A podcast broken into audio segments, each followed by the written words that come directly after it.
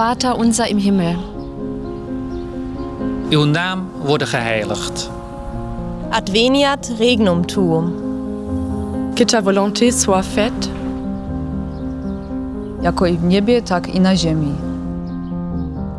Danos hoy nuestro pan de cada día. e rimetti a noi i nostri debiti, as we forgive those who sin against us. И не веди нас в искушение, sondern mach uns frei von dat Böse. Denn dein ist das Reich und die Kraft und die Herrlichkeit in Ewigkeit. Amén.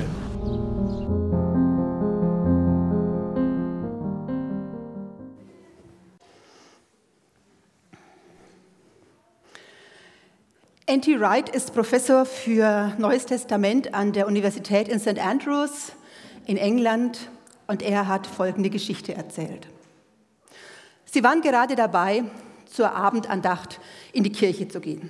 Und als sie gerade so in die Kirche hineingehen, da bemerken sie einen Messner, also jemand, der sich so um, die, um das Drumherum kümmert, der ganz aufgeregt hin und her läuft und sie fragen ihn, was denn los ist und es stellt sich raus, ähm, er wollte die Kerzen anzünden und das Streichholz, die Streichholzschachtel war leer. Und die Ersatzstreichholzschachtel, die immer hinter den Boxen steht, war verschwunden. Wer hier früh schon mal aufgebaut hat, kennt die Situation vielleicht. Also auf jeden Fall, was sollten Sie machen? Man kann natürlich auch ohne Kerzen einen Gottesdienst halten. Aber viele Traditionen und viele Menschen schätzen eine Kerze als Symbol für die Gegenwart Gottes. Also was tun? Keiner war Raucher, keiner hatte Streichhölzer oder irgendein Feuerzeug in der, in der Tasche. Da fällt einem auf, dass in der Seitenkapelle noch so ein ganz leichter Schimmer zu sehen ist. Da war mittags das Mittagsgebet und von diesem Mittagsgebet war noch die Kerze an. Sie war schon ganz klein, die war schon sehr heruntergebrannt und das, das Wachs, das floss schon so auf dem Boden hin. Aber der Docht, der hat noch ganz leicht geglimmt. Gerade noch so.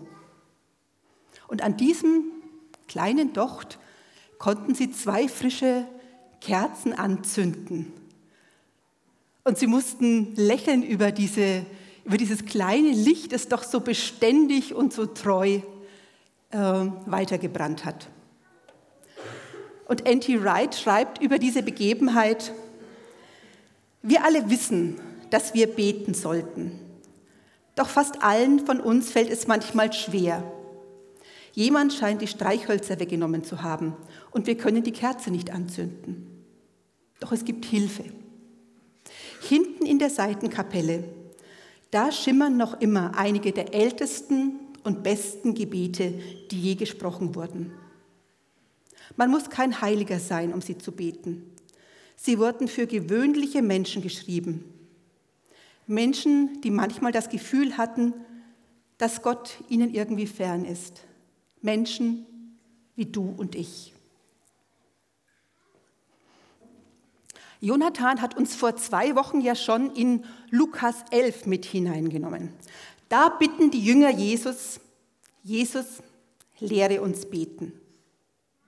Und Jesus tut genau das. Er stellt ihnen eine Art von Gebet vor, das ganz anders war, als es so in, den, in der nicht-jüdischen ähm, äh, Gemeinde üblich war. Dort war es üblich, dass man viele Worte gemacht hat, dass man mit Beschwörungen, mit äh, magischen Worten, die man immer wieder wiederholt hat, mit denen hat man versucht, die Götter ähm, zu erreichen, damit die einem eben wohlgesonnen waren.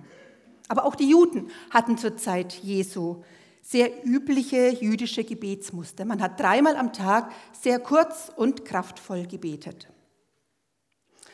Und was hat Jesus nun seinen Jüngern als Prototyp mitgegeben, als Gebet der Gebete? Genau, das Vaterunser. Das Vaterunser findet sich in der Bibel und gleich schon an zwei verschiedenen Stellen. Zum einen mal im Lukasevangelium, da waren wir gerade schon. Dort heißt es in Lukas 11, Jesus sagte zu ihnen, wenn ihr betet, dann sprecht. Der Frosch ist auch da.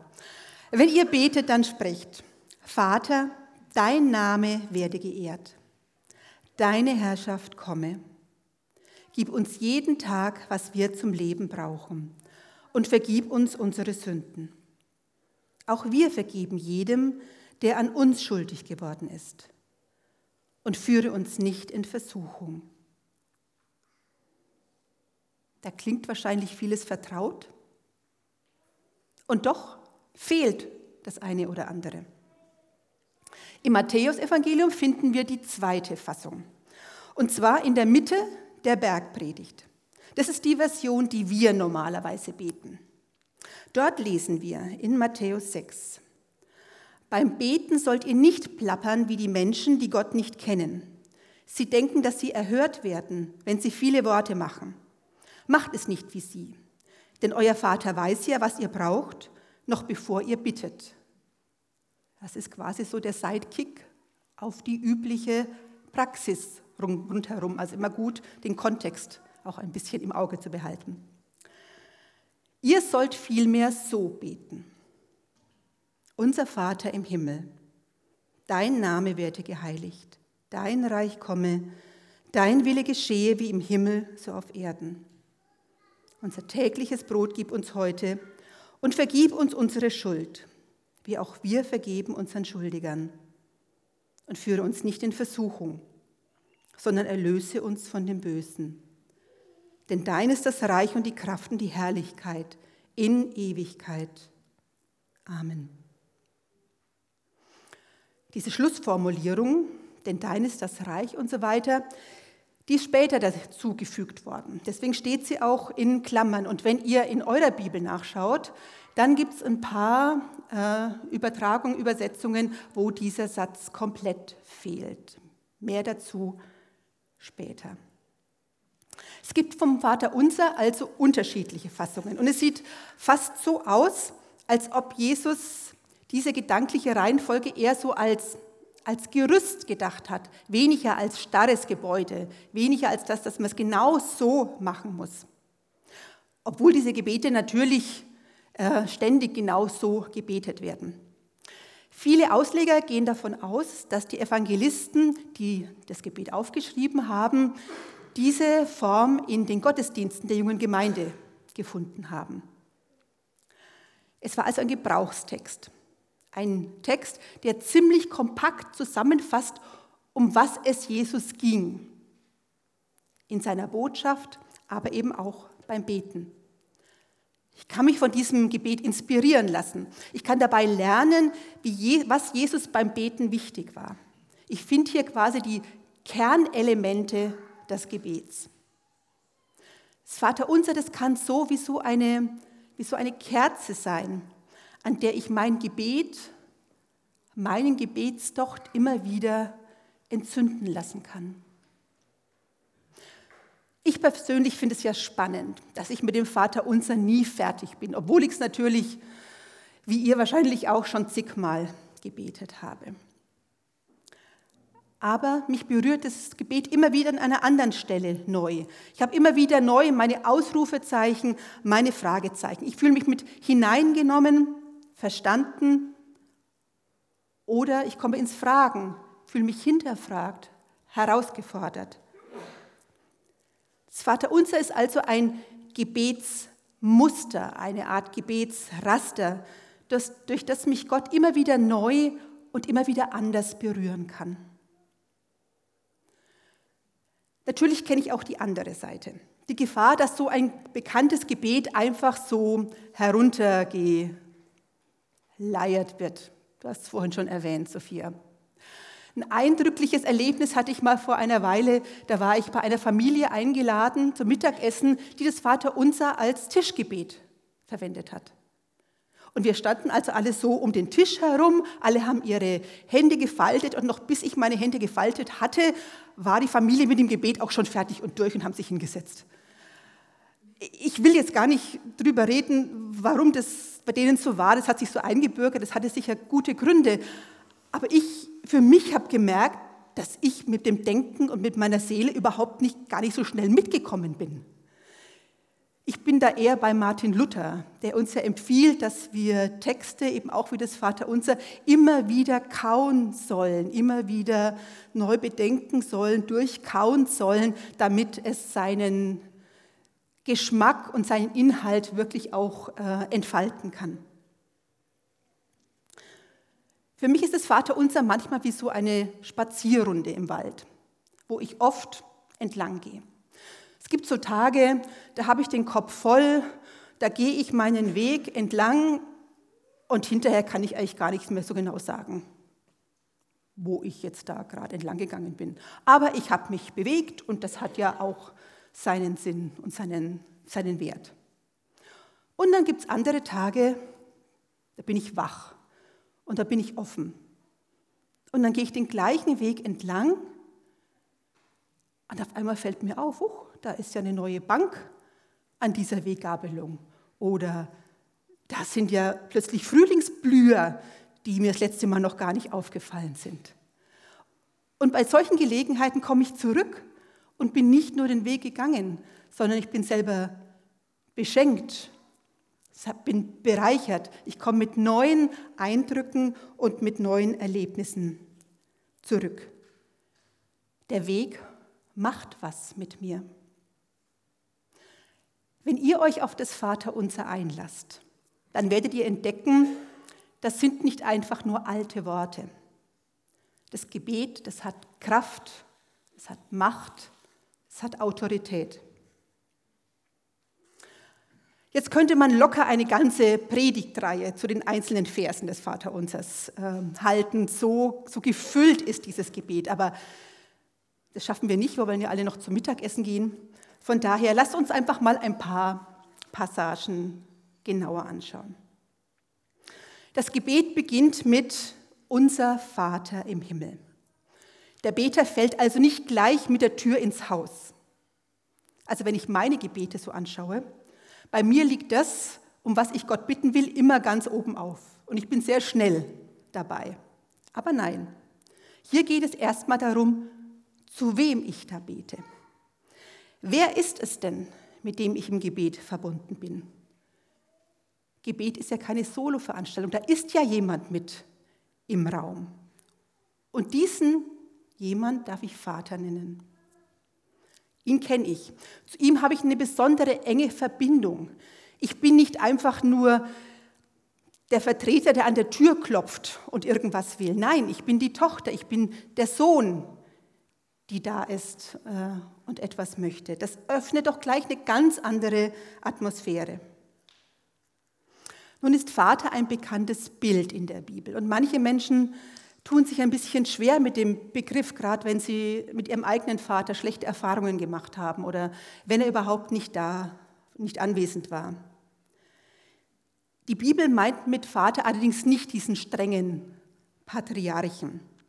Mit Vater oder auch mit Mutter, auch diese Zuschreibung gibt es ja für Gott in der Bibel, ist jemand gemeint, der da ist, der hilft. Jemand, der schützt und tröstet. Jemand, der mich begleitet, der mir die Hand auf die Schulter legt. Jemand, der sagt, ich bin bei dir. Ich sehe dich, ich kenne dich, ich kenne dich mit deinen Höhen und deinen Tiefen und ich werde immer an deiner Seite sein. Spannend finde ich auch, dass es heißt, unser Vater. Und dieses unser kommt ja an verschiedenen Stellen immer wieder vor. Das verbindet uns natürlich, wenn wir gemeinsam beten, sowohl in einem Gottesdienst als auch wenn ich zu Hause alleine bete. Es verbindet uns genauso weltweit, generationsübergreifend, mit den unterschiedlichsten Menschen, die genauso wie ich Gott ihren Vater nennen. Und ich spüre gleich zu Beginn, ich stehe hier nicht alleine. Ich bete hier nicht alleine. Ich darf mich mit hineinnehmen lassen in diese große Bewegung, in diese Wahnsinnsgeschichte. In den Gottesdiensten der Landeskirche wird beim Vater Unser werden immer die Glocken geläutet. Ich weiß nicht, ob euch das schon mal aufgefallen ist. Das ist entstanden zu einer Zeit, in der manche Menschen nicht zum Gottesdienst kommen konnten, weil sie zum Beispiel Tiere versorgt haben oder Kranke gepflegt haben. Aber beim Vater Unser, da wurden sie mit hineingenommen. Da haben sich quasi die, die, die Kirchenmauern geweitet und alle konnten bei dem Gebet mitbeten. Ich finde das eine ganz großartige Tradition. Es geht weiter mit Geheiligt werde dein Name.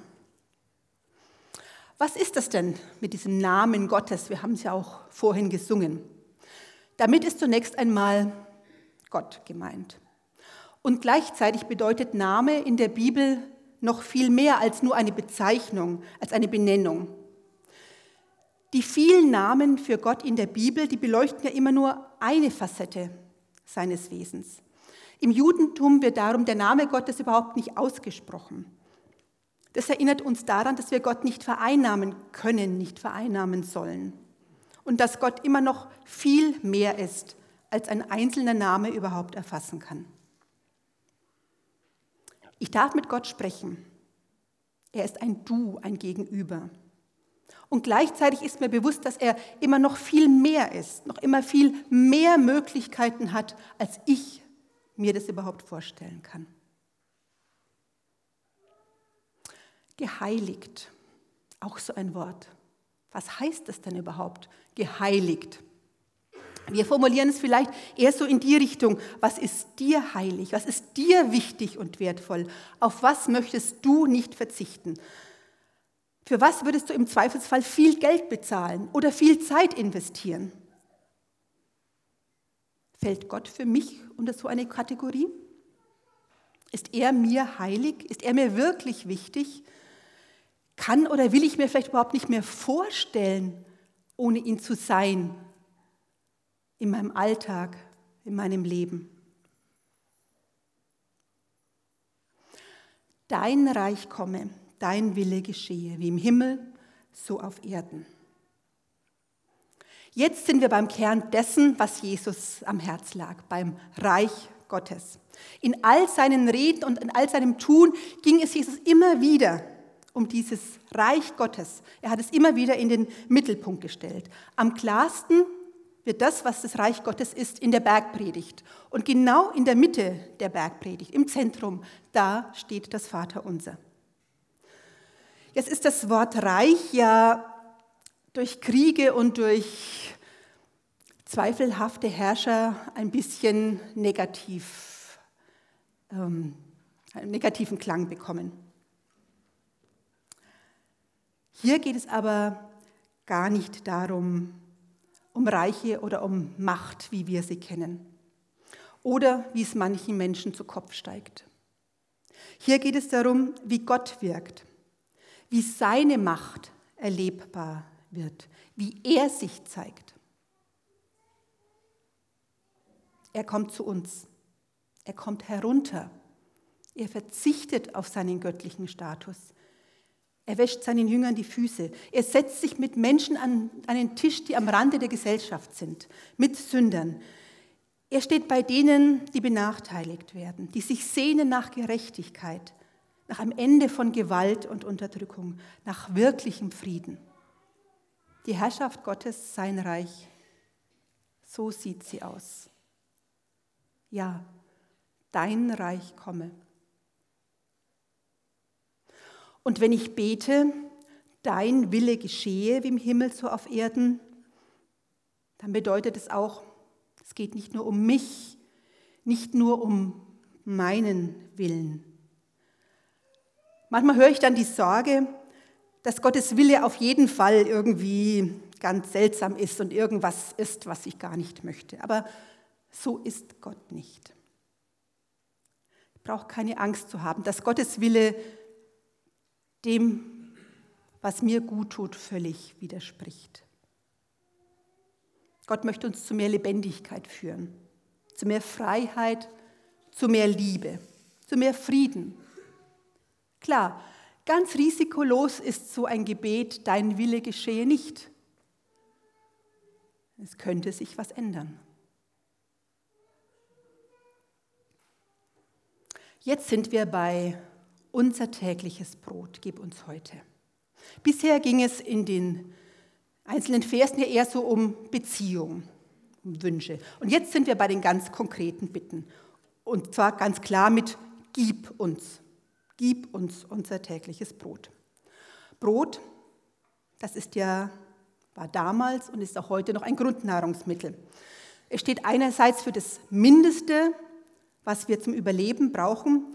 Andererseits ist es oder war es in Israel auch ein Sammelbegriff für all das, von was man sich normalerweise ernährt hat. Wenn ein Tageslohn bedeutet, dass für einen Tag die Versorgung der Familie sichergestellt war, dann wird klar, was es für Tagelöhner hieß, wenn sie an einem Tag eben keinen Arbeitgeber gefunden haben. Die Bitte um das tägliche Brot bezieht sich also auf etwas sehr Elementares, auf etwas, was auf etwas, was notwendig ist und keineswegs selbstverständlich. Mir gefällt es, dass es in dieser ersten Bitte um so etwas Bodenständiges geht. Gott weiß, welche grundlegenden Bedürfnisse wir haben. Und erst dann, wenn wir die einigermaßen gestillt haben, wenn wir da einigermaßen satt sind, dann können wir auch mit, uns auch mit anderen Sachen, mit geistlichen Themen beschäftigen. Wenn wir uns nochmal an die Parallelstelle bei Lukas erinnern, die wir vorhin gelesen haben, dann heißt es dort, gib uns jeden Tag, was wir zum Leben brauchen. Genug für heute, für den Moment. Nicht auf Vorrat, nicht in großen Mengen, ausreichend, dann, wenn ich es brauche. Das hilft mir persönlich loszulassen, wenn mein Sorgenkarussell mal wieder zu sehr Fahrt aufnimmt. Es hilft mir zu vertrauen und zu sehen, wo Gott mich schon immer versorgt hat und was er mir schon alles geschenkt hat.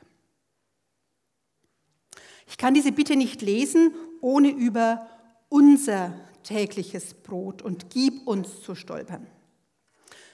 Denn die Fürsorge Gottes, die gilt nicht nur mir, die gilt der ganzen Welt. Sein Brot ist für alle Menschen. Und diese Bitte ist, wie so vieles in der Bibel, sie ist nicht nur Zuspruch, sondern sie ist auch ein Anspruch. Gib uns unser tägliches Brot. Das bedeutet auch zu teilen. Es bedeutet nicht nur, um ein Brotwunder zu beten, sondern auch zu schauen, wie ich meinen Teil dazu beitragen kann, dass Menschen um mich herum ihr tägliches Brot bekommen. Und dann vergib uns unsere Schuld, wie auch wir vergeben unseren Schuldigern. Ich finde diese Bitte eine ganz schöne Herausforderung. Denn über Schuld hm, redet man normalerweise nicht so gerne. Und Jesus setzt voraus, dass wir nicht nur bei einigen seltenen Gelegenheiten um Vergebung bitten, sondern relativ regelmäßig. Das finde ich ziemlich ernüchternd. Aber auf der anderen Seite ist Vergebung auch frei und immer zu haben und immer, wenn wir sie brauchen. Es gibt allerdings eine Bedingung und die ist interessanterweise gleich mit diesem Gebet verknüpft. Es heißt, vergib uns unsere Schuld, wie auch wir vergeben unseren Schuldigern. Wir müssen also selber Menschen sein, die anderen vergeben. Und jetzt ist dieser Punkt so wichtig, dass er nach dem Gebet sich gleich nochmal einen Moment Zeit nimmt, um das nochmal zu betonen. Wer nur wer anderen vergibt, der kommt heraus aus dieser Endlosschleife von Selbstmitleid und Anschuldigungen. Dem anderen zu vergeben, das bedeutet nicht zu leugnen, was passiert ist, was mir angetan wurde. Es ist schlicht die Anerkennung, dass man selbst nicht ohne Fehler ist und es deshalb auch dem anderen zugesteht. Und es ist eine Entscheidung, nicht in diesen Vorhaltungen oder in der Bitterkeit stecken zu bleiben. Und damit wir diesen wichtigen Punkt nicht vergessen, erinnert uns das Vaterunser immer wieder an diese große Chance zur Freiheit. Führe uns nicht in Versuchung, sondern erlöse uns von dem Bösen. Vor ein paar Jahren gab es mal eine Werbung mit einer lila Kuh. Jetzt sind die etwas älter im kleinen Vorteil. Da stand der Markenname und der Schokolade und drunter die zarteste Versuchung, seit es Schokolade gibt. Weiß nicht, wer sich noch erinnert.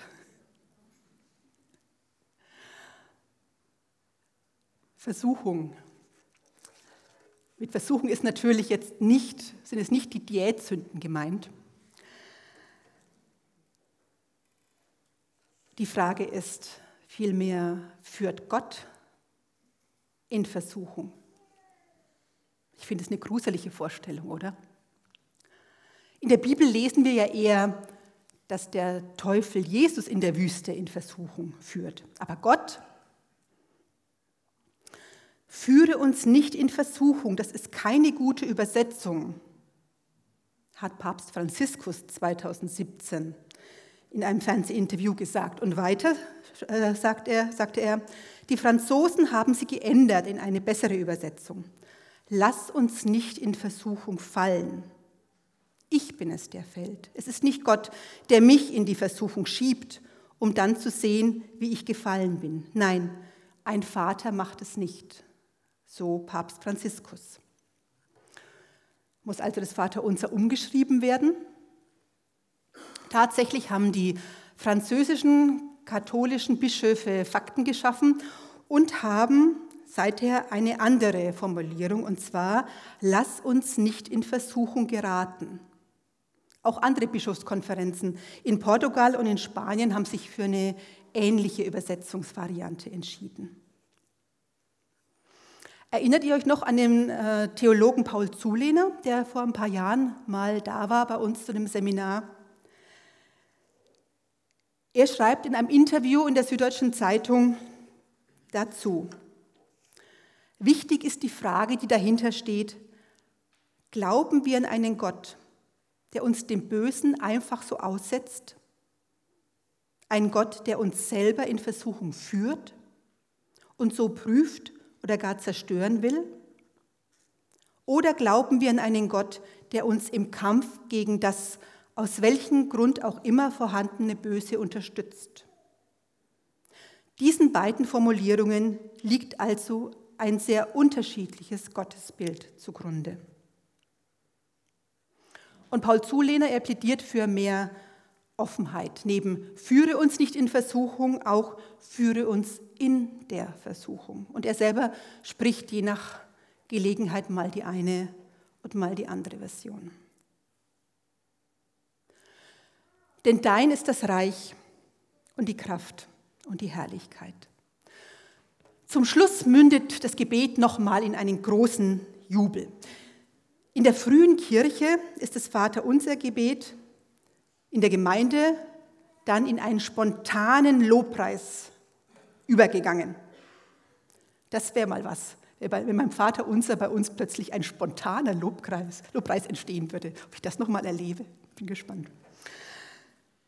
Und dieser spontane Lobpreis, der wurde dann so 100 nach Christus in eine bestimmte Form äh, gebracht und das ist die Formulierung, die, die wir jetzt haben.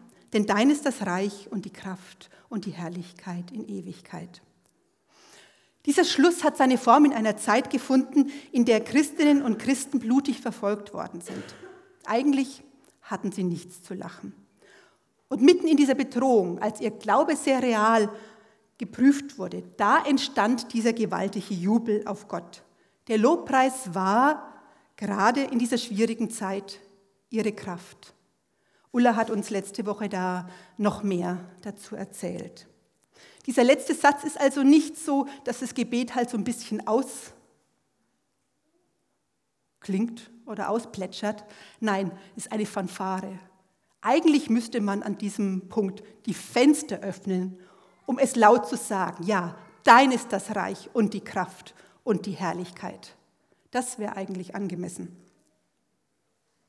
Wenn wir uns jetzt das Vaterunser noch mal so in Gänze anschauen, dann fällt auf, dass es gleich in zwei Stellen um das Reich Gottes geht. Zunächst bei dieser Bitte, dein Reich komme, und dann hier zum Schluss noch mal als Feststellung, denn dein ist das Reich. Brauchen wir das wirklich gleich zweimal? Ich finde unbedingt. Und gerade in unserer Zeit, in der so viele dunkle Machtbereiche darum konkurrieren, wer das Sagen hat. Der Theologe Karl Barth hat 1968 schon am Abend vor seinem Tod Zeilen geschrieben, die, wie ich finde, aktuell sind wie nie. Er schreibt, ja, die Welt ist dunkel, nur ja, die Ohren nicht hängen lassen, nie, denn es wird regiert, nicht nur in Moskau oder in Washington oder in Peking, aber von ganz oben, vom Himmel her. Wie viel Widerstandskraft steckt in diesen drei Worten. Es wird regiert. Ja, denn dein ist das Reich und die Kraft und die Herrlichkeit in Ewigkeit. Amen.